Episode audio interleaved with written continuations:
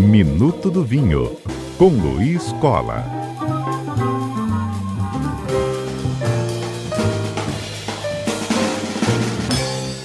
Luiz Cola conosco ao vivo e Minuto do Vinho no ar. Boa tarde, Luiz, bem-vindo. Obrigado, boa tarde, Fábio, boa tarde aos ouvintes da CBN. Luiz, nosso episódio de hoje volta a falar sobre os vinhos de aniversário, avançando, claro, na década seguinte ao último episódio. Hoje a gente chega à década de 90 e aí eu quero ver o que, que tem de bom em cada um desses anos da década de 90, Luiz. Porque por acaso você é dela? Não, né? Tô achando que você tá roubando a idade aí. Eu ia, eu ia sugerir que era por aí, mas não dá não. Meus cabelos brancos não deixam. ah, é. Pois é, eu vou encerrar, eu vou encerrar a série no, nessa última década do século XX, porque, vamos dizer, como dizer assim, é quem está entrando agora nos seus 21 anos, né? Começa de verdade a, a fase adulta. E a grande vantagem Sim. desse pessoal aqui, está aí na casa do, dos 20 a 30 anos, é que boa parte do, dos vinhos que eu vou mencionar aqui, ainda podem ser encontrados com uma, bem mais facilidade do que a, as décadas anteriores, né? E alguns já estão no ponto de beber e outros precisam só de um pouquinho mais de tempo para serem consumidos e podem ser guardados para uma data futura. Uhum. Como a gente vê, vinha falando nos episódios anteriores, né? É, toda pessoa que gosta de vinho tem um pouco desse, eu, eu brinco que é um fetiche, né? De comemorar o aniversário com um vinho da mesma safra em que nasceu.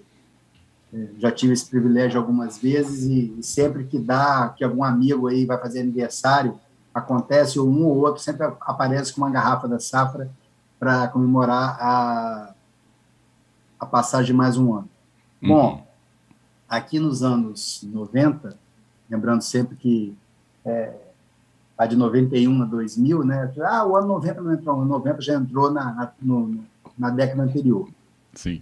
E é uma década interessante em alguns sentidos. Primeiro, se a gente for pensar em 1991, ela tem um, um fato interessante para nós brasileiros, porque é a primeira safra é, digna de nota, né? Que assim, da produção de vinho do Brasil. Então, quando as pessoas que conhecem é, a viticultura brasileira, você fala, ah, eu tenho um vinho da safra de 1991 do sul do Brasil. Estamos falando basicamente ali do, do sul, porque é praticamente existia nesse, nesse período aí, 30 anos atrás. Então, 91, né, o Barão de Lantier, para quem tiver uma garrafa desse vinho aí, saiba que tem uma, um, um Cabernet Franc, possivelmente, tem um belo tinto nas mãos, é um vinho histórico brasileiro, né? Os vinhos da Antiquário também são bem interessantes. Enfim, é, essa é uma safra marcante para o Brasil e quem tiver a oportunidade de encontrar um desses vinhos perdido por aí, de preferência bem guardado, sabe claro. que tem um, um, um, belo exemplar brasileiro nas mãos. Né? É, em outros aspectos, em outros lugares do mundo, não foi um ano tão bom. Assim como eu mencionei no programa anterior, do mês passado, se a dupla 89-90 foi maravilhosa na França como um todo, em vários lugares da Europa, é, 91 já foi um ano bem fraco. É, curiosamente, eu gosto sempre de citar que começa aqui um, um período de, vamos dizer assim, é, o Piemonte, que sempre tem ótimas safras no, no, na década anterior, chegou aqui de 91 a 94 praticamente com um conjunto de, de safras bem ruins depois de 95 e diante, já, já conseguiram uma, uma sequência de ótimas safras. Mas é, é, um ano bem difícil. Alguma coisa do Rony Norte, mas eles são vídeos especiais, difíceis de encontrar. Eu diria que o que as pessoas podem procurar, quem é dessa safra, está chegando aos seus 30 anos aí, são, mais uma vez, o vinho do Porto salvando a gente. É, o, os portos vintage 91 são muito bons. Né? É uma uma boa referência. São vinhos que não, não são tão difíceis de encontrar ainda, porque muitos deles são lançados no mercado com muito tempo é, depois da, da, da, sua colheita. Né? Alguma coisa da Califórnia também, mas aqui no Brasil dificilmente se encontraria algo. É uma safra valorizada lá fora, o Opus One dessa safra é, é, é muito conceituado. E eu diria que, para nós brasileiros, o Porto Vintage, o Porto Colheita de 91, é a melhor opção. Ou quem tiver a sorte de, de provar aí um, esse, algum desses tintos do, do ano de 91, eu, eu confesso que eu nunca tive oportunidade. Tenho muita curiosidade de provar o Barulho Lantier 91. É, pessoas que já bebem vinho há mais tempo que eu tiveram a oportunidade de, de bebê-lo, sempre falam muito bem que, que é um, um vinho fora da Legal. curva para os padrões da viticultura brasileira de 30 anos atrás. Falando de 92, é, 92 é, é, chega a ser pior ainda que 91. Eu diria que o único vinho de 92 bom que eu já bebi foi, foi um, um, mais uma vez um, um vinho da Moschenot, aqui da, da Argentina, da Bodegas Lopes, e em linhas gerais, mais uma vez a dupla 91-92 é o Porto Vintage, que é a, é a salvação dos aniversariantes dessa, desse ano. Né? Mais uma vez, repetindo, são vinhos relativamente fáceis de encontrar no mercado. Você ainda vai encontrar, em lojas especializadas ainda deve ter é, alguns produtores que lançam tardiamente, é possível encontrar sem pagar muito dinheiro por isso, né? Se procurar direitinho, até mesmo em sites de internet é capaz das pessoas encontrarem. Uh, passando para 1993. 93 é um ano também é, que continuou fraco em Bordeaux, esses, esses, primeiros anos aí, 91, 92, 93, não foram legais. É, eventualmente, o, os vinhos do Mosel, lá na, na na Alemanha, os Riesling, especialmente ah, os, os, doces, que nem sempre é de agrado da maioria, é, foram um destaque dessa safra. Eu diria que 93 é um ano é, que não, não tem grandes expoentes, mas eventualmente também não tem nenhum, não foi uma coisa, não foi um ano horroroso assim. Tem, eu dou um exemplo de 2002, não falaremos dele aqui nessa série, mas foi um ano horrível em toda a Europa, um ano muito ruim mesmo. Então, por exemplo, aqueles nascidos em 2002, é, praticamente vai pronto, né, com 25, 26 anos de idade, praticamente pelo mesmo preço que você vai encontrar uma safra badalada, como foi 2010 ou 2015, 2016, custando a mesma coisa, sem o benefício do tempo, né, do tempo de guarda de um vinho que já vai estar pronto. Comprar o 2010 e abrir agora, como eu, eu, eu brinco, né, é como comprar um carro esportivo e só poder andar a 60 km por hora com ele, não faz o menor sentido. Uh, continuando, 96, mas aí sim para os amantes da Borgonha, um ano espetacular na Borgonha, praticamente hum. em todas as zonas. É uma, área, é uma área pequena geograficamente falando, mas muito muito diferente, cheio de nuances. E, e é um ano relativamente bom tanto para brancos quanto para tintos em toda, em toda a zona da, da, da Côte d'Or e nos arredores. Então, é um ano muito especial aí para quem aprecia Borgonha. A mesma coisa acontece com champanhe, né, que as pessoas, ah, o champanhe 96 vai estar tá bom, vai. Tá... Um champanhe 96 bem guardado ou lançado tardiamente pela vinícola, se encontra muito isso também, é, é uma vamos dizer assim, é um, é um, é um vinho espumante de outra qualidade, né? É, não é aquela coisa festiva, cheia de gás e tal, tal, tal. O foco é outro, é um vinho de maior complexidade, mas é uma belíssima experiência beber um, um champanhe maduro. E também, para completar o ano glorioso de 96, né? Foi bom em vários lugares. O Piemonte também se destaca. Os barulhos de 96 são, são cultuados aí pelos apreciadores, porque o resultado foi muito bom nesse ano. Então, é, é um, os Felizardos 96, fiquem de olho, se começarem a se interessar por vinho, já vão procurando conseguir alguma dessas garrafas, vão guardando, porque um belo dia eles vão, vão poder realizar né, a, a o fruto desse, desse investimento. Fica de olho. É, seguindo para 97. 97 também é, foi um ano de muito destaque no Piemonte. Na, é, a Toscana também surge aqui, para os amantes aí dos super toscanos e tal. É, tinha Sassicaia, Solaia e outros. É, foi um ano muito bom na Toscana, também para os Brunelos. Então, quem gosta dos vinhos italianos aí, particularmente esses, também foi bom no, no Vêneto. Os amantes dos Amarones também podem encontrar belos exemplares dessa safra. Infelizmente, é, como acontece com esses vinhos muito badalados, o preço muitas vezes desanima a pessoa a comprar, porque eles acabam hum. sendo muito procurados e o resultado disso é, é um preço mais elevado, infelizmente.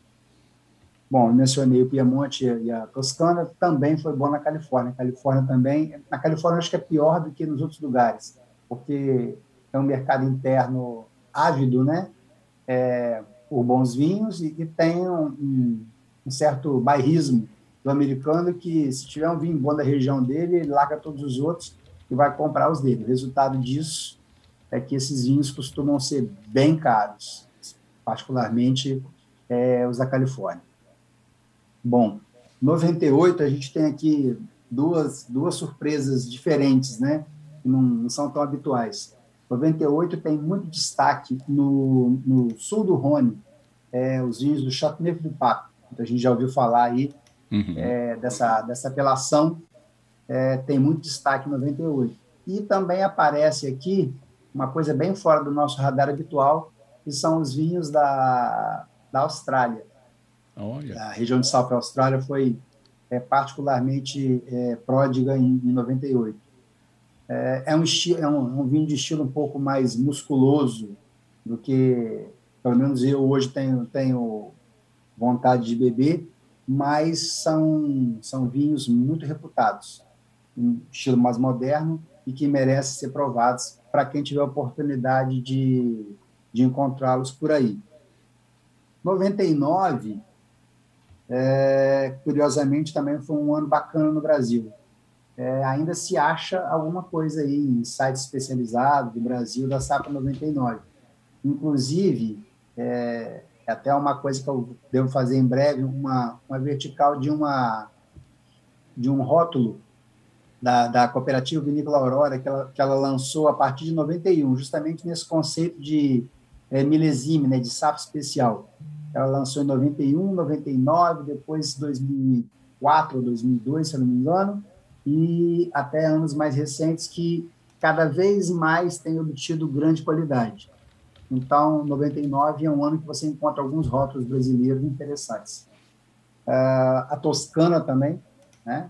Super Toscanos uhum. que eu mencionei, Brunello também para qualidade, até mesmo Chianti, é, com 20, 21 anos de idade de um bom produtor, vai estar tá interessante beber ainda. Eu, eu, sempre faço uma ressalva aos clientes muito antigos, porque nem sempre, no caso dos mais antigos, anos anteriores, a qualidade do vinho era compatível com, com, com tanta idade assim para a guarda.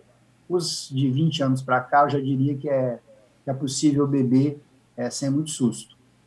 99 também foi excelente na, na Borgonha, né? assim como 96, e a gente tem a gente tem para completar o Rony Norte, o lado de Côte-Rôti, né, que já é onde estão, são feitos os ermitagens de Côte-Rôti, bem interessante também.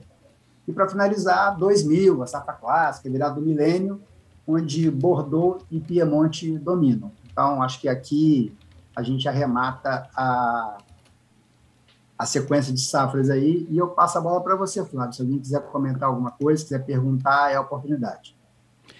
Ótimo. Luiz Cola aqui conosco. O nosso número é o 99299-4297. A gente chegando aqui, então, na década de 90 e no ano 2000 ali, para encerrar de 91 a 2000 no nosso episódio de hoje. O Bruno, ele falou, Luiz, então quer dizer que de 94, quando o Brasil ganhou a Copa, melhorou mais. Sim, a gente, a gente teve uma sequência boa de safras aqui no Brasil.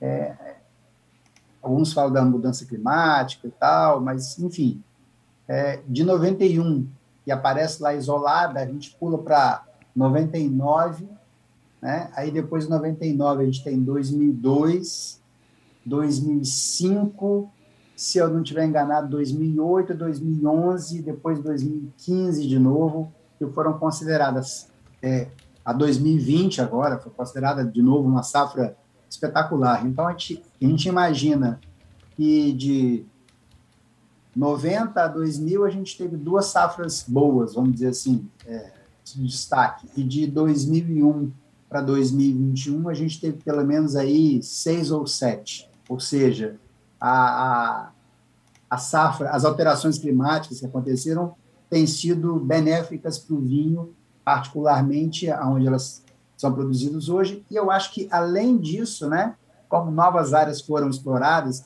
no Brasil, a campanha gaúcha, no extremo sul, uhum. junto lá da fronteira com o Uruguai, que era uma área praticamente virgem há 20 anos atrás.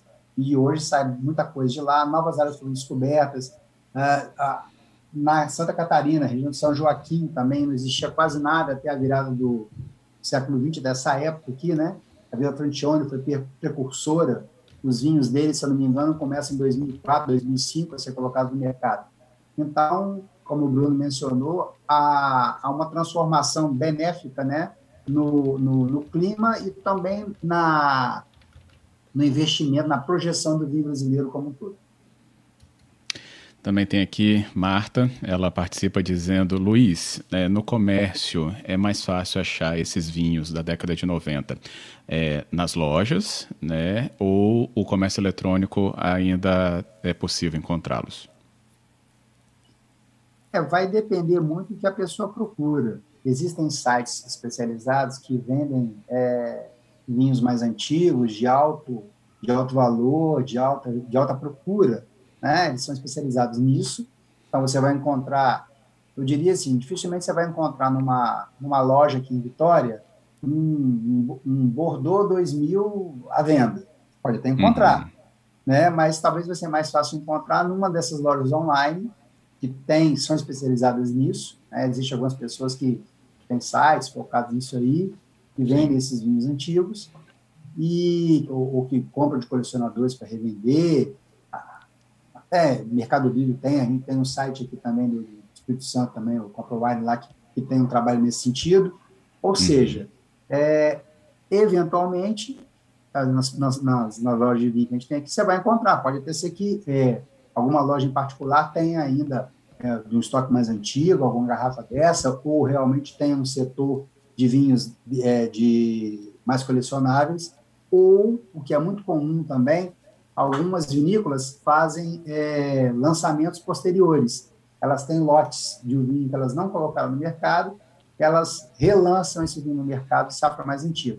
Isso é muito comum ah, com, tá. com vinho de Bordeaux, é muito comum com vinho do Porto também. Então, é possível encontrar. Mas, como a gente está num, numa, vamos dizer assim, num estado pequeno do ponto de vista de, de, de, oferta de vinho, né? não tem tanta coisa assim, você vai encontrar. Mas dependendo do que se quer, é, eu costumo dizer que é melhor fazer uma busca, faz uma busca no, no comércio eletrônico a nível nacional, né? ou às vezes até, se a pessoa tiver oportunidade, ah, eu tenho um parente, eu tenho um amigo que mora é, nos Estados Unidos, ou mora na Europa, você pode até procurar fora, comprar uhum. essa garrafa, mandar entregar para o seu amigo, quando você for visitar, ele vier te visitar, ou parente, né? Às vezes tem gente que tem filho estudando fora, enfim, a, a maneira que for mais conveniente a pessoa, ela pode procurar, né? Isso. Fora do Brasil tem site de leilão que você encontra praticamente tudo, né? Praticamente qualquer vinho, né? É, e alguns muito especiais mesmo, só nesses leilões de grandes colecionadores que a Sotheby's faz, a é, ou empresas do gênero, né? E aí nós estamos falando de vinhos que podem custar milhares de dólares, milhares de euros, mas aí é outro, é outro patamar de conversa, né? Não, não é para nós, pobres mortais. Boa, é isso aí.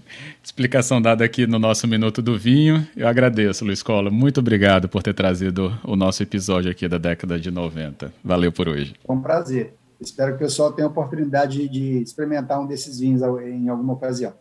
Boa Com tarde certeza. a todos. Boa tarde, Luiz. Até a próxima.